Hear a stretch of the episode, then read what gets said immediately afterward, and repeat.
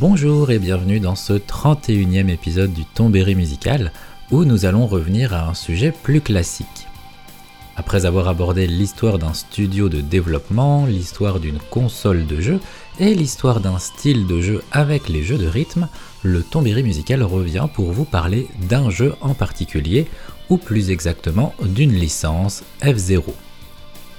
Si vous aimez les jeux de course, encore plus futuristes, et que vous avez eu une Super Nintendo, une Nintendo 64 ou une GameCube, alors vous avez très probablement entendu parler, voire jouer à F0. Sinon, bah, il n'est pas trop tard pour rattraper le temps perdu. Et si vous ne connaissez pas, eh bien, installez-vous confortablement et laissez-moi vous parler de la meilleure licence de jeu de course dont les fans rêvent avec un espoir de plus en plus fin d'un retour sur Switch. Direction la fin des années 80, la Famicom de Nintendo, après avoir bouleversé l'histoire du jeu vidéo et des consoles de salon, commence à poser un genou à terre face à deux concurrentes la PC Engine, sortie en 87, console 8 bits mais avec un processeur graphique 16 bits, et une ludothèque fort sympathique, colorée et énergique. Et si vous ne connaissez pas la PC Engine, je vous conseille l'épisode 29 du Tombéry musical, mais aussi la Mega Drive ou Genesis de Sega arrivée en 1988, nouvelle console 16 bits qui repousse les limites de l'époque. Dix jours avant la sortie de la Mega Drive, Nintendo annonce l'arrivée prochaine de sa nouvelle console, la Super Nintendo ou Super Famicom. Et pour reprendre sa place de leader du marché, les ingénieurs de chez Nintendo ne vont pas y aller de main morte. La mise en exergue de leur savoir-faire sera le mode 7, un mode graphique de la console, le huitième puisque le premier mode est numéroté mode 0, et qui permet d'appliquer des effets de rotation et de zoom sur un arrière-plan afin de simuler un effet de profondeur et de perspective mimant sans en être réellement un, un effet 3D. Mais pour vraiment marquer le coup à la sortie de la console, il fallait qu'un des jeux de lancement offre la possibilité de profiter pleinement de cet effet graphique. Super Mario World, un des deux jeux de lancement de la console, s'y était attelé, mais uniquement sur certaines scènes de boss. Mais le jeu qui va vraiment faire éclater aux yeux de tout le monde la claque que représente le mode 7, c'est bien évidemment F0. Le développement du jeu est donc d'une importance primordiale au sein de Nintendo durant les 15 mois qui précèdent la sortie de la console, le titre ne pouvant se permettre de sortir avec du retard. C'est pourquoi le projet est confié à la division recherche et développement numéro 4 de Nintendo. Je vous conseille d'aller écouter l'épisode sur Animal Crossing pour mieux comprendre les répartitions des divisions recherche et développement de la firme japonaise. Ce département est dirigé par ni plus ni moins que Shigeru Miyamoto. À la tête de la programmation se trouve Yasunari Nishida, programmeur sur Super Mario Bros, mais aussi les deux premiers Zelda, et à qui l'on doit le Disk Writer, extension de la Famicom, qui permettait d'aller installer des jeux Nintendo sur des cartouches vierges via des bornes spéciales dans certains magasins.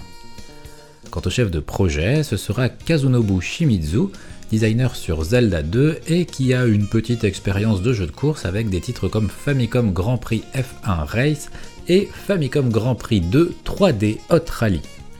Mais ce dernier titre n'a pas spécialement marqué en interne et Nintendo espère vraiment quelque chose de novateur et d'impressionnant pour le lancement de sa console. Et c'est, curieusement, d'une contrainte technique que F0 tirera son identité.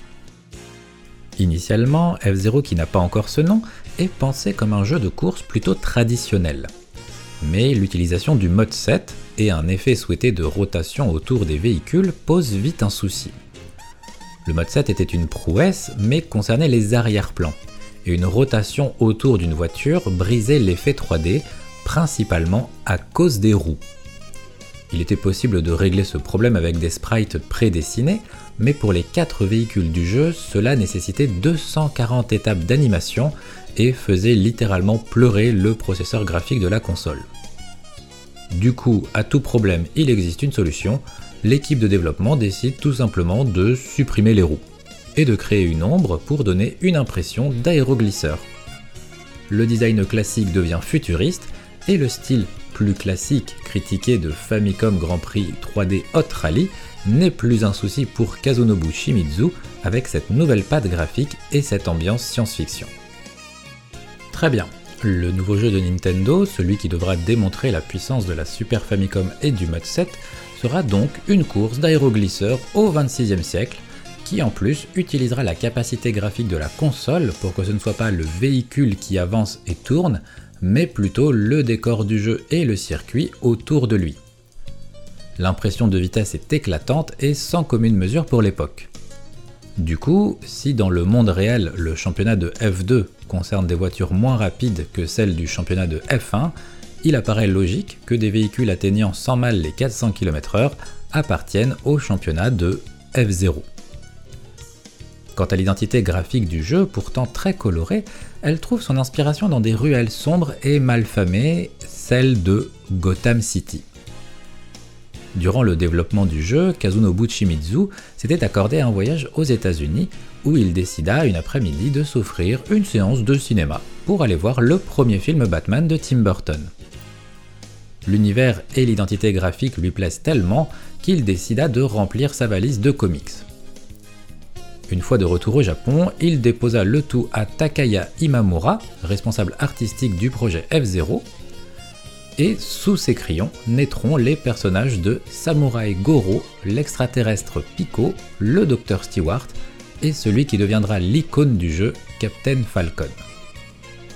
Son nom n'est pas un hasard, car en interne, il était discuté l'idée d'une mascotte autre que Mario pour marquer la sortie de la Super Nintendo et de l'appeler Captain quelque chose. Lancé dans son élan artistique et plein de confiance, Takaya Imamura créa Captain Falcon, habillé d'un blouson bleu rayé de rouge avec un casque tout aussi flamboyant paré d'un aigle jaune, les yeux cachés derrière des lunettes de soleil. Captain Falcon épouse ainsi les couleurs de la manette Super Nintendo et devient le protagoniste de F-Zero. Les retours en interne sont unanimes, aussi bien au Japon que chez Nintendo of America, mais Captain Falcon ne deviendra pas l'icône, la mascotte de la Super Nintendo. Cela ne se fera pas, mais on demandera tout de même au graphic designer de réaliser une mini BD qui sera incluse dans le mode d'emploi du jeu afin d'ajouter un lore, un background et un peu de consistance au personnage et surtout au héros Captain Falcon. Restent quelques décisions de game design qui seront autant d'idées de génie gravant l'identité F0 au fil des jeux à venir. D'abord, pour ne pas avoir à gérer le design des immeubles, il est décidé de placer les tracés des courses en hauteur, mais pas juste à quelques mètres, non non, bien plus haut. Après tout, pourquoi pas? On est au 26e siècle avec des aéroglisseurs, alors où est la limite? Ainsi, la ville n'a plus qu'à être vue de dessus, ce qui est un gain de temps et de place sur la cartouche assez considérable. Ensuite, Miyamoto propose de retirer les murs qui bordaient les limites du circuit, et de cette décision découleront deux choses. D'abord les bordures magnétiques, symbolisées par des points jaunes sur les bords du circuit et sur lesquels les véhicules rebondissent, devenant l'espace d'un instant plus dur à diriger et prenant même par la même occasion quelques dégâts. Ensuite, cela permettait de tenter des sauts et des raccourcis là où les courbes du circuit le permettent, au risque, sur un saut non maîtrisé, de voir son véhicule détruit après une chute vertigineuse. Et en parlant de destruction du véhicule, vient la dernière idée, de proposer une jauge d'énergie qui diminuerait à chaque collision avec un autre joueur ou avec les bordures, mais qui pourrait aussi être utilisée en guise de boost et être rechargée via des zones spéciales sur les circuits, simili arrêt au stand de nos aéroglisseurs. Petit détail en passant, toutes les courses de F0 ont été entièrement réalisées à la main Nintendo n'ayant pas codé d'éditeur de course pour son jeu.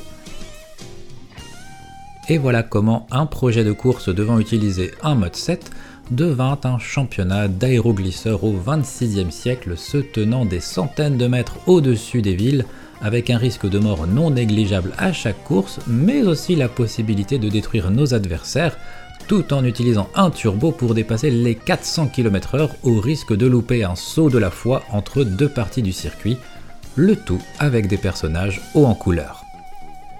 Mais dites-moi, on n'oublierait pas un point important du jeu, genre euh, qui serait mentionné dans le nom du podcast? La musique, évidemment la musique.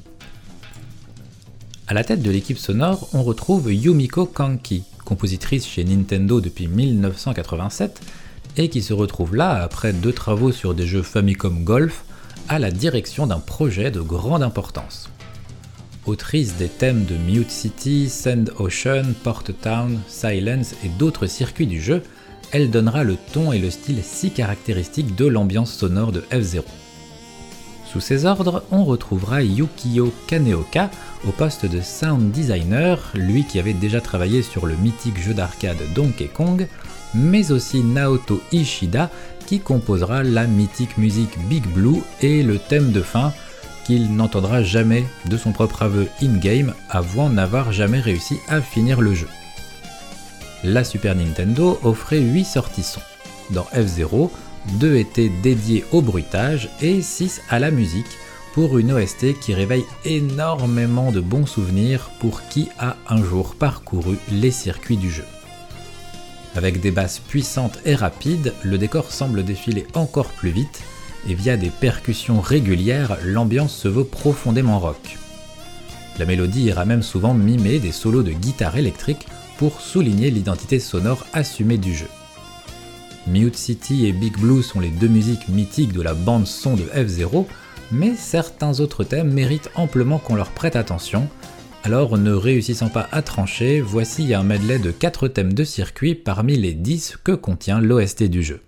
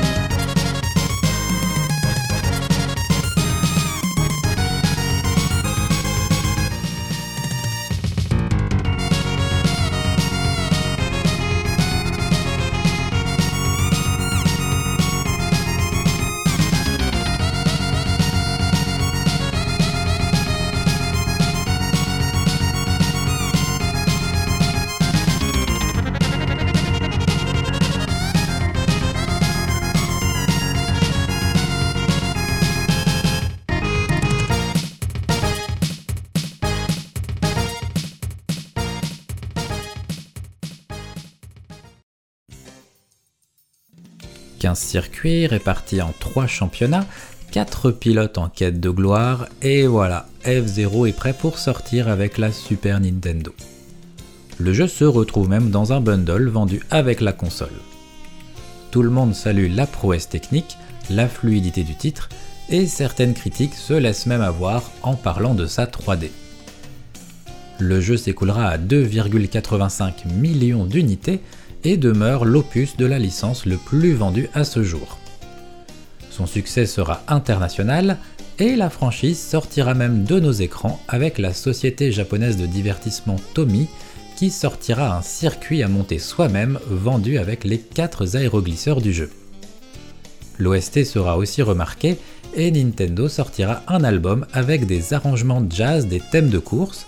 C'est d'ailleurs les morceaux de cet album que vous entendez en fond depuis le début de l'épisode.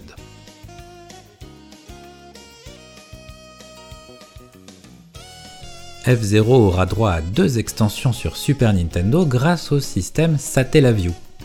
Le Satellaview était un périphérique supplémentaire de la Super Nintendo à brancher en dessous de la console et qui faisait quasiment la même taille.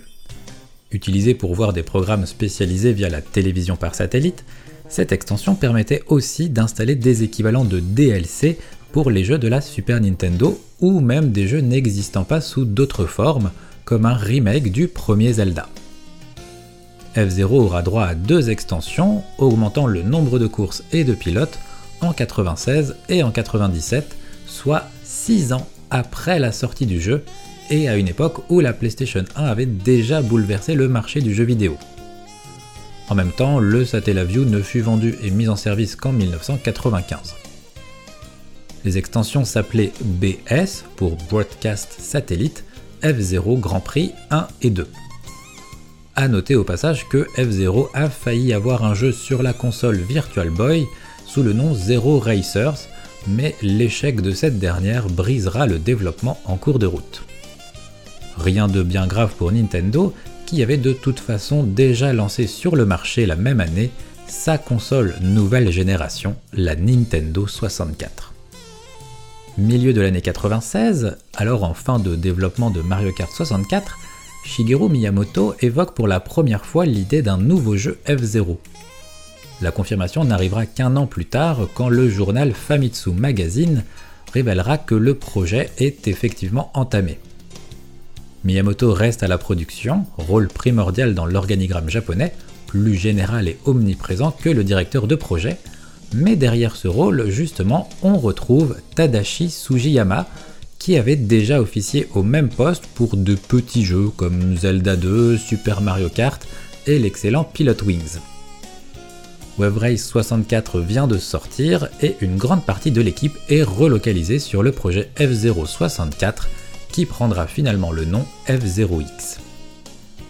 Lors de la présentation du jeu au Nintendo Space World de 97, un an avant sa sortie, la communication promet un jeu tournant à 60 fps et des courses à 30 concurrents. Nintendo tiendra ses engagements, mais avec un prix. Afin de permettre à la console de faire tourner le jeu à 60 images par seconde, tout en gérant notre vaisseau et 29 adversaires sur le même circuit, avec parfois plus d'une dizaine de véhicules à l'écran, F0X devra se contenter de graphismes très épurés et de décors souvent brumeux. La bande-son en pâtira aussi avec des musiques en mono, seuls les bruitages du jeu demeurant en stéréo. Si ces choix soulèvent nombre de critiques, le fait est que le jeu est une prouesse technique. Le premier a affiché 30 concurrents à 60 fps sans ralentissement sur des circuits de génie utilisant la capacité 3D de la Nintendo 64 à merveille. Et si les musiques n'existent qu'en mono, la bande-son est tout de même de grande qualité et peut enfin épouser les accents rock qu'elle mimait avec les limites de la puce sonore de la Super Nintendo. Hommage au riff, non pas moi, que l'on entendait au lancement du jeu et que je n'ai pas pu m'empêcher de vous mettre au début de l'épisode.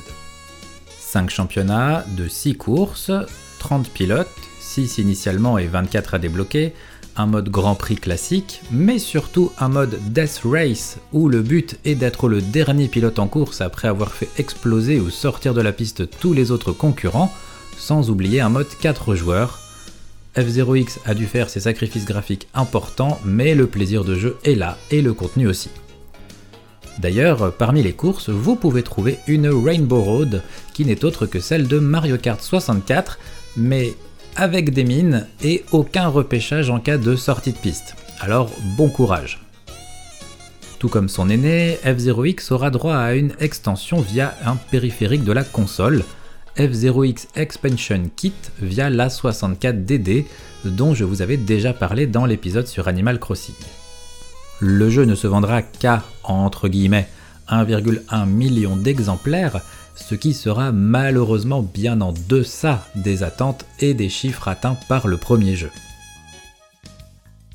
Trois ans plus tard, en 2001, F-Zero aura droit à son premier jeu sur console portable avec F-Zero Maximum Velocity sur Game Boy Advance, qui verra le retour de Kazunobu Shimizu à la direction de projet et Naoto Ishida à la composition, même si ce sera un trio derrière les musiques du jeu. Le jeu reprend visuellement les codes du premier F-Zero, mais se déroule 20 ans après, car euh, oui, la licence F-Zero contient une histoire et un background qui, non content d'exister, est sacrément bordélique, et je ne m'attarderai pas dessus aujourd'hui. Toujours est-il qu'aucun Captain Falcon ne pointe le bout de son nez dans Maximum Velocity, ce qui est surprenant et osé pour un jeu F-Zero. Idem pour sa bande son qui ne fera pas de reprise des thèmes légendaires de la licence, mais offrira de toutes nouvelles musiques, flirtant parfois avec une ambiance funk. De très bonne facture mais d'une difficulté hallucinante, F0 Maximum Velocity se vendra à 1,05 million de copies dans le monde, soit quasiment autant que F0X. La suite des aventures de F-Zero s'écrit en 2003 avec le Triforce. Et si je dis bien le Triforce et non pas là, c'est parce que celui qui nous intéresse n'a rien à voir avec les aventures de Link et Zelda. Le Triforce est un système d'arcade créé conjointement par Nintendo, Sega et Namco en 2002 en se basant sur les caractéristiques et l'architecture de la GameCube sortie un an plus tôt pour offrir des portages en salle d'arcade de plusieurs jeux, tels que Mario Kart Arcade GP 1 et 2, Rhythm Tengoku, le premier jeu de la licence Rhythm qui a donc eu une version arcade, Virtua Striker 4, deux jeux Donkey Kong et bien évidemment un jeu F0 appelé F0 AX. Ce partenariat explique en partie pourquoi le nouveau jeu F0, sorti sur console en 2003, F0 GX, G pour GameCube, A pour arcade, n'est pas développé par un studio interne de Nintendo, mais par Amusement Vision, qui n'est autre que le département recherche et développement numéro 1 de chez Sega. À la tête de cette division se trouve Toshihiro Nagoshi, chez Sega depuis 1989 et qui a travaillé sur des titres comme Daytona USA, Shenmue ou Super Monkey Ball. Dans l'idée de sortir un jeu ayant un format console de salon et arcade, Nintendo confie la réalisation du nouveau titre F-Zero à Sega. Et c'est en binôme que Shigeru Miyamoto et Toshihiro Nagoshi supervisent le développement de F-Zero GX, la version GameCube, et F-Zero AX, la version arcade. À la musique, on retrouve un certain Hidenori Shoji, compositeur par la suite sur les jeux Yakuza, jeu qui au Japon s'appelle Ryu Ga Gotoku, qui n'est autre que le nom actuel de l'Amusement Division, car oui, c'est le même studio derrière F0 GX et les jeux Yakuza. Sorti le 25 juillet 2003, F0 GX est l'apogée de la licence. Fluide, toujours en 60 images par seconde avec 30 concurrents, le jeu n'est plus obligé de faire les sacrifices qu'imposaient les limites de la Nintendo 64 et nous balance des circuits et des graphismes de toute beauté pour une immersion totale dans un jeu à la sensation de vitesse impressionnante. Le jeu contient 4 championnats contenant chacun 5 courses pour un total de 20 circuits que l'on pouvait élargir à 26 en allant mettre notre carte mémoire dans une borne F0 AX. Le jeu proposait aussi un mode histoire, somme toute sympathique mais dispensable, qui étoffait encore plus le lore déjà bordélique de F0. Sérieusement, si vous avez le temps, penchez-vous sur le background scénaristique de F0, c'est tout simplement du délire pour un jeu de course. Mais la licence poursuivra la décroissance de ses ventes avec 692 000 copies vendues malgré l'arrivée d'un animé F0 qui débouchera même avec un nouveau jeu sur Game Boy Advance, F0 GP Legend. En 2004, ce sera F0 Climax qui sera le troisième jeu de la licence à sortir sur Game Boy Advance, et depuis, bah, plus rien. Devant la demande des fans et des journalistes, surtout après la sortie de la Switch, Miyamoto répondra qu'il ne voit actuellement pas l'intérêt de relancer la licence à moins de se voir proposer des idées de gameplay novatrices. Et nous voilà, nous, fans de F0, dans une attente sans fin, animée par un infime espoir de revoir un jour Captain Falcon parcourir le Big Blue à 1000 km/h, lui qui n'apparaît plus que dans les jeux Smash Bros. En 2019, une rumeur prétendra que Criterion Games, le studio derrière les jeux Burnout et quelques Need for Speed, avait été contacté dans l'idée d'un retour de la licence sur console Nintendo, mais le démenti tomba très vite. Il nous reste quelques jeux pour tenter de retrouver ces sensations, comme Fast RMX ou Redout, des jeux de bonne qualité, mais qui malgré tout ne sont pas des F-Zero. Cependant, l'espoir demeure et les fans de la licence auront toujours une petite étincelle, meurtrie mais bien vivante, à chaque nouveau Nintendo Direct. Et sur ce, je vous remercie d'avoir écouté ce 31e épisode du Tombéry musical, et je vous dis peut-être à bientôt, non sans vous laisser avec le morceau Infinite Blue, thème de la course Big Blue sur F0 GX.